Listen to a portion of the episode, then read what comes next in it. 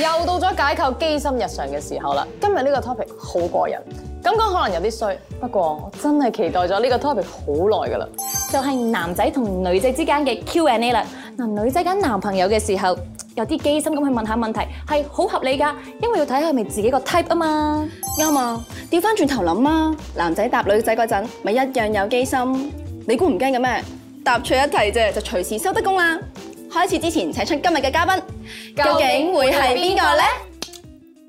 我覺得我耍機心咧係小學雞程度嘅啫，因為咧我係有一話一，有二話二嘅人嚟嘅。嗯，我就覺得我嘅機心類型咧就係、直接係嘅，因為我一嚟就會俾人知道究竟我想要啲咩噶啦。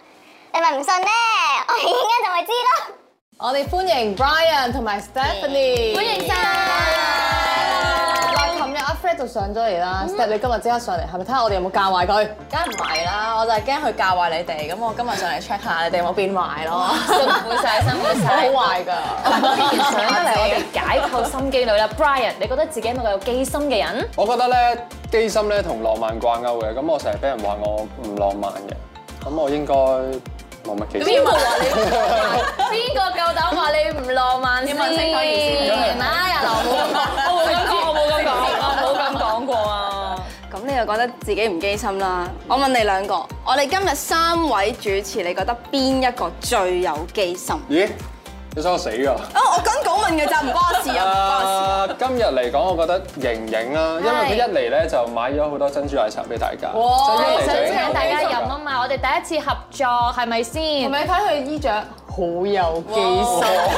我覺得自己係一個誒、呃事業為重嘅人啦，咁所以咧個事業心咧都好強嘅，睇得出睇得出。啊我就覺得嚟之前咧，我就覺得應該江嘉敏同埋馮盈盈咧都差唔多噶啦，即係叮當碼頭噶啦。咁但係見到 F I Y 嘅衣着就覺得小勝一籌啦。咁做完個節目再睇下邊個好咗係好重點題啊嘛！今日我哋解構心機女嘅討論主題知唔知係咩啊？今日咧就會睇下咧，如果你同一個你想追求佢嘅人一對一去晚餐，或者你呢個 dating 啦，咁、你同佢已經面對面啦，佢問你問題，究竟你會點答？可以咧寫喺我哋呢一塊白板上面嘅，然後咧我哋就一齊討論下你呢一個答法究竟有冇機心？如果你同我哋最美麗嘅大祖兒一齊食飯啦，佢面對面問你咯喎。究竟我塊面係咪好大塊啊？啲人成日都咁話我㗎。 哎呀！哦你會點答咧？好，咁我哋就睇下誒我哋嘉賓先啦。好啊 Set Brian，你哋嘅答案係點啊？三二一，揭開。Brian，你講咩意思？我中意大，打咪等下先，我想我冇理前面啦，我想聽後面句，你都好大，點樣大法咧？分人哋年好講大緊咯面喎，係面面咯喎，你有冇你有冇 get 錯咗？我塊面都好 面子大㗎咯，面子大到。大面啊！大，唔係我覺得對比起女仔嚟講都大嘅。對比你女冇仔。得咁樣俾嘅喎，男定仔係其實你個心咧係唔覺得自己大嘅，但係你想用我都大呢樣嘢陪佢去取悅佢咧阿，奶咧真係真係好識答問題，知我者冇知我者冇奶也。係咪係你就係咁嘅係意思啊因為我覺得即係大細呢樣嘢咧就改變唔到㗎啦係。咁你又冇得呃佢話，即係喂，真心覺得即佢大係即係佢係大嘅，你冇得呃佢。喂，你其實你好細喎咁樣。咁佢係大開，咁我覺得要揾一個應該令佢接受佢自己都係大嘅。咁咪出事咯！如果佢真係嬲咁點係啦，阿算啊 Joey 女神咪話：咁即係你都認同我塊面好大啊？係嗰個原本係佢接受唔到我會同佢點講解嘛？我哋一齊接受佢。我唔想接受你嘅，sorry。即係佢你更加接受唔到。哎呀，我追唔到大祖兒啦！中大招啊！中大招啊！ step 咧 step 我就話誒咁大塊面咪容易啲錫中咯。我即係想用冧佢，誒好白噶咯，表白噶咯呢句係。係咯，咁你都話諗住溝落做等咩啊？ Good，我中意，冇高情嘅 straightforward，係冇高情嘅我覺得你講呢句要配合埋動作嘅喎，就係咁大塊面咪好易錫中咯。咁你要留翻少 少係係咪因為驚嗰下未 ready 一巴冚埋嚟？等哦 佢自己想像下先嘅。 但係我都覺得，我都同意 Brian 講話，即係咁佢本身塊面大，又冇理由呃佢話佢塊面好 細，佢自己都知㗎嘛。女人係自欺欺人嘅動物嚟㗎啦，嗯哦係咩？我唔係喎。 你睇你又自欺欺人啦。我都覺得自嗱，盈盈哎咁有主見，睇你嘅答案 先。我覺得咧誒，即係雖然事實客觀上係幾大咧，大家唔好講啦，拋開邊，但係你要溝佢嘅話咧，就應該話我唔同意，係啲人咧成日對你個樣咧 zoom 大嚟睇，zoom 大嚟，慢慢喺屋企咩啊？讚我咯想讚我咯想。我我唔係好識寫中文，我淨係識得 寫讚咯，好似係咁樣㗎。Jan 有係個 G 有個 G， G，啊，真係好正啊！所以話咧，我哋今日最有機心嘅真係好大可能係盈 盈，有幾個層次去讚人，去面對呢件事，犀 利。做得呢個節目冇辦法 嘅。咁不如睇埋你哋啊！講講問啦，我啊聽完馮盈盈個答案，我有啲想收埋自己嘅答案嘅。你已經寫好好細粒喎，睇到啦，好難剔。我我第一樣嘢就會覺得點會啊？點解好多人想打針打個蘋果機出嚟都打唔到，恨都恨唔到啊！你天生就有啦，人哋要俾錢整先有，你知唔知蘋果肌同埋面大嘅分別？好似係有分別㗎。都唔係嘅，都唔關事嘅，唔關事嘅。蘋蘋蘋果肌大咧，望落塊面咧係因為突出啊，所以望落咧好似面積會比較大啲㗎。但係如果佢覺得自己成塊面大到佢過咗耳仔啦，但係 你同我講蘋果 肌，我哋要着着重翻蘋果肌我。哋留意下誒佢塊面先，佢好似就係個蘋果肌 啊細，啊哎 好啦，咁我哋又真係再問下，如果你同咦點解咁樣寫嘅？如果你同余思婷行街， 哦，真係跟稿讀過我。係啊，我都見到呢個字真就。係跟稿讀㗎。如果你同余思婷行街，佢見到一條好靚嘅裙，跟住佢就問啦：你覺得我着黑色好睇啲啊，定係白色好睇啲啊？呢條問題得 Brian 要答得啦好。啦我答案你着咩色都好係睇。你不死嘅不死答，誒，又未必嘅喎。呢個係男仔嘅角度覺得覺得要包攬晒，但係女仔覺得冇色。係 Brian 啊，你覺得我着黑色定白色好睇啊？你做咩色都好睇。你講下自己偷笑係咩事啊？你腦入邊諗咗啲咩嗰畫個面？笑係俾佢覺得我諗到佢嗰個畫面係開心嘅，開心嘅因為諗佢係着同埋你諗住佢着咩顏色？諗佢唔着唔 着嗰個樣，呢個笑係。我都 get 到係咁，我都 get 到係咁，唔好咁激動。其實係諗緊呢樣嘢係咪啊？係唔係唔係。唔着最好睇。但我覺得咧，其實咧，我覺得女仔嘅角度嚟講咧，即係頭嗰幾次 dating 咧 OK 嘅呢個答案，但係去到你真係嗯一齊耐咗啦啊係啦，好似我之前結婚咁，我好多問題係問阿 friend，喂揀呢個色定係呢個色啊？咁其實咧，就算你個心入邊覺得咩色都好啦，唔係 OK 啦，你點樣答佢咧？你係話啊 A 有 A 好。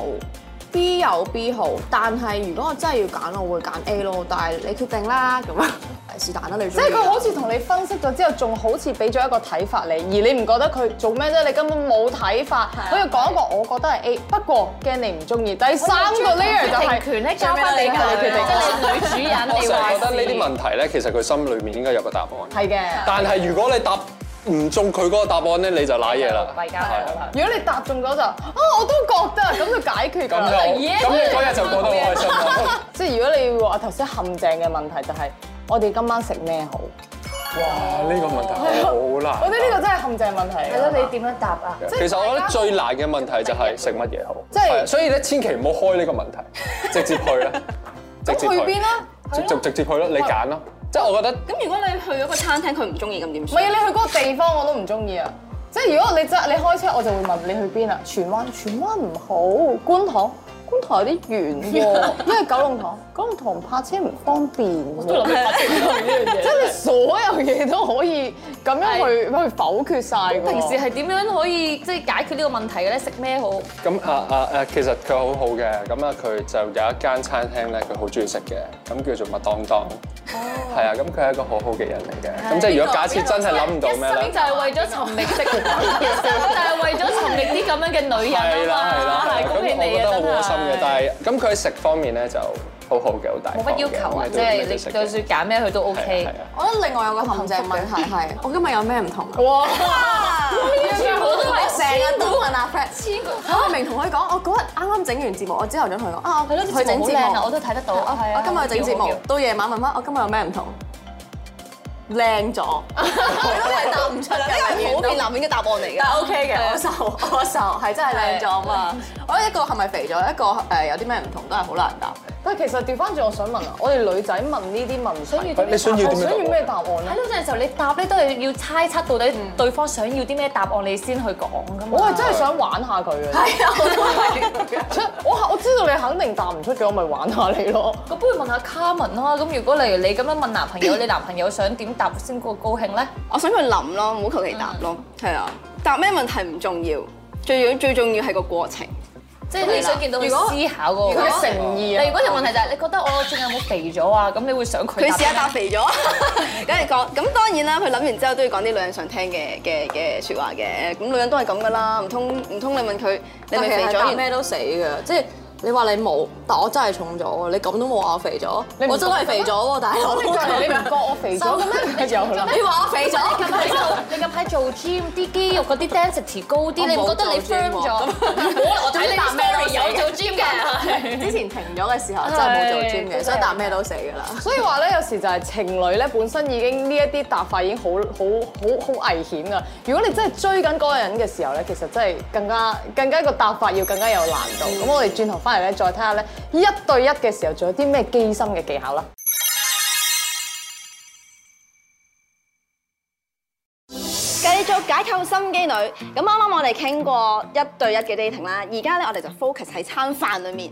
咁如果當你好想追一個人，以下情況你會點做？好啦，咁點菜嘅時候嗌嘢食，圓圈你會自己嗌，交叉你會俾對方嗌。嗱，首先我人真係冇得主見，我都真係食咩冇所謂嘅，我又會覺得好似嗯呢、個責任交翻俾你，所以我會俾佢嗌嘅。哦，俾佢表演 show time 咁嘉樣。文都會俾佢嗌係咪啊？係啊， 其實我都睇心情嘅，係啦，心情好嘅時候我就會俾對方嗌，我可以唔使諗啊嘛，同埋可以睇下佢了唔了解我咯。因為你追我嘅時候，你要做功課，你先可以追我噶嘛。係啊，咁如果心情唔好嘅時候咧，我會自己嗌咯。點解心情唔好會自己嗌？啊因為嗌翻自己中意食嘅嘢。係啦，因為我驚咧，如如果果我我心心情好嘅時候，我食唔中意食嘅嘢都冇所謂嘅。 係啊， 你嗌咗我唔中意嘅我唔食牛肉嘅，你照嗌牛肉，好嘢！ 佢唔係新嘅，佢柯哥 女啊，柯哥。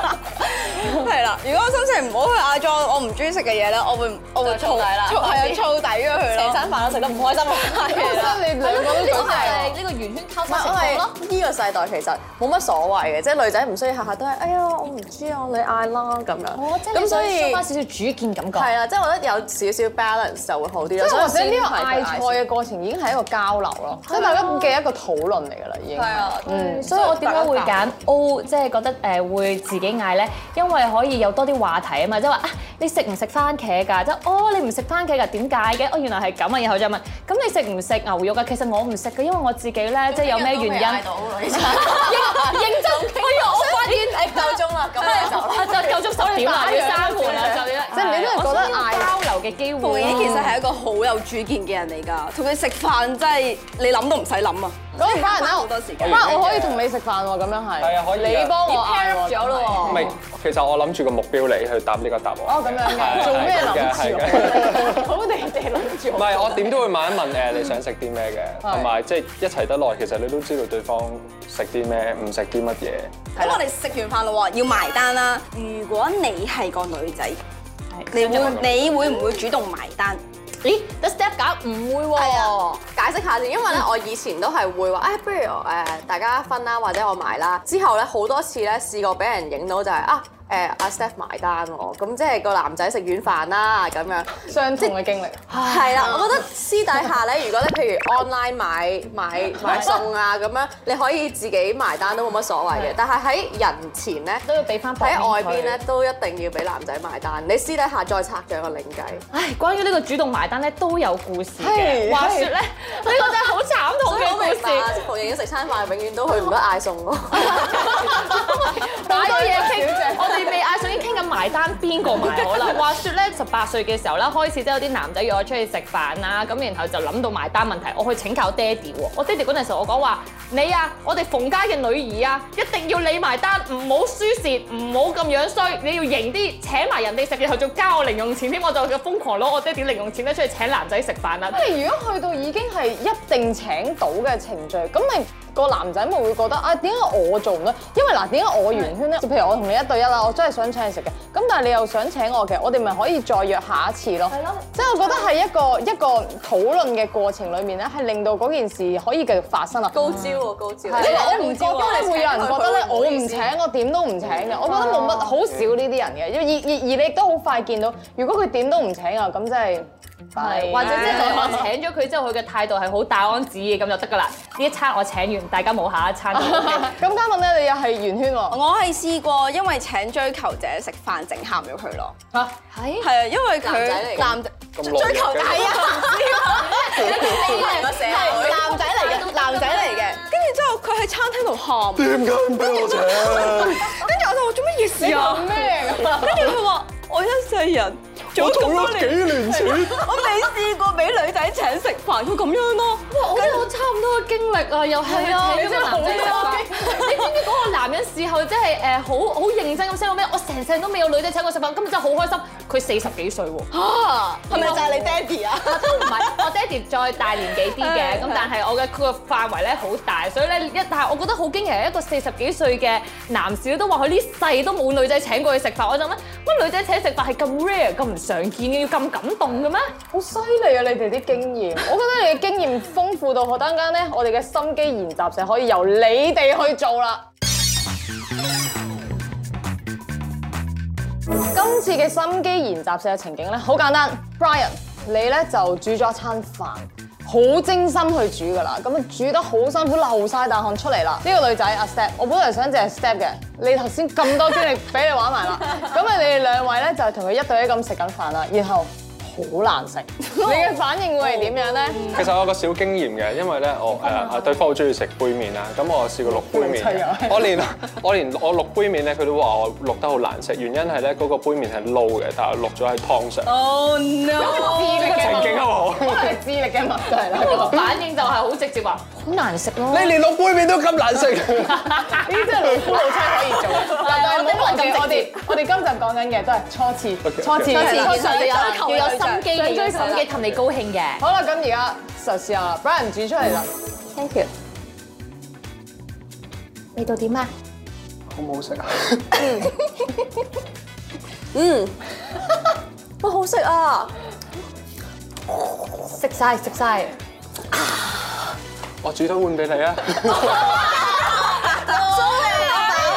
留翻今晚先啦。但係你點解唔話俾佢聽個真實咧？因為我覺得咧，誒男人係有自自尊心尊嘅心，咁你一夜打殘佢咧，佢唔會再煮噶啦。咁煮嘢食都要練習噶嘛。啊咁你會唔會佢講俾佢聽個改善空間咧？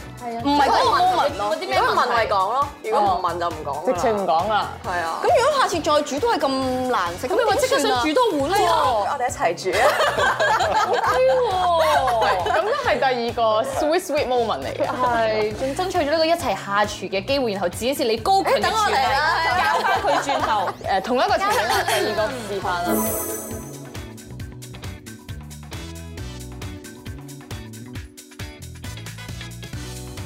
你第一次煮嘢食啊？係啊，咁你要試下啦，好食啊！我想我想同你分金同味啊，係咪啊？哇咁好食，留翻俾你食啊！但我最近減肥啊，再肥落去啦，我着唔到台慶件衫啦，你一人一半啦。哦哦嗯，哦哦，好啊好 啊。我餵你啊。做咩你先啲眼成諗住我救你？你自己煮出嚟嘅喎。唔係唔開心嘅，因為我專登煮俾佢咧，佢又執翻俾我食，呢個我 feel 到佢係係啊係唔想食嘅。 係但係但係如果佢唔直接講，你又覺得係點咧？我覺得男仔呢個情況咧，我寧願佢直接講，啊哦即係直接話俾我係啊聽邊度唔好食，鹹咗、甜咗啊，即係都要同我講翻個即係一係就寧願你呃得我盡啲就好，係啦，等我覺一呃得好食到即係直情直情帶走我話同我一齊煮，係一唔係係就直接話俾我聽。機心呢樣嘢咧，最緊要係真誠，即係嗰個機心，你講嘅嘢係咪即係真嘅？嚟要有真誠，即係你譬如我話你好靚，我真係覺得你靚嘅，係啊，即哦但係係你而唔係我覺得你讚佢靚其實都係一個醜，然後機心話行你啊為嚟靚咯，嘅係啊。證明佢真係一個好冇機心嘅人。咁好啦，我哋今日一位嘉賓去主持佢哋嘅反應啊，對於呢個難食嘅食物，你嘅評分係幾多 咧？阿 Step 係受落啲嗯嘅，就俾八分啦。哎阿嘉文就可能六分啊啦。咁但係一開始你就話瑩瑩係最有機心嘅女主持啦，咁而家你有冇轉變到咧？係一集都不落變嚟啦。嘅，都不變都不變因為嘅。佢冇換衫，都係着呢套係，衫。仲要成個過程不斷喺度休。 傻豬嚟嘅，個咪線要整一整噶嘛，係咪先？好啦，今日差唔多，因為我要帶佢換衫，哦好下次再請佢嚟玩。再低嗱，我啲。哋下集咧會再傾其他嘅機心行為，我都會換其他衫嘅，好唔好？我哋下集再見啦，拜拜。五位主持都示範咗一次，暫時跑出嘅心機女王係阿 Moon 同 Joey，不過仲有十集，大把時間追，下集再鬥過。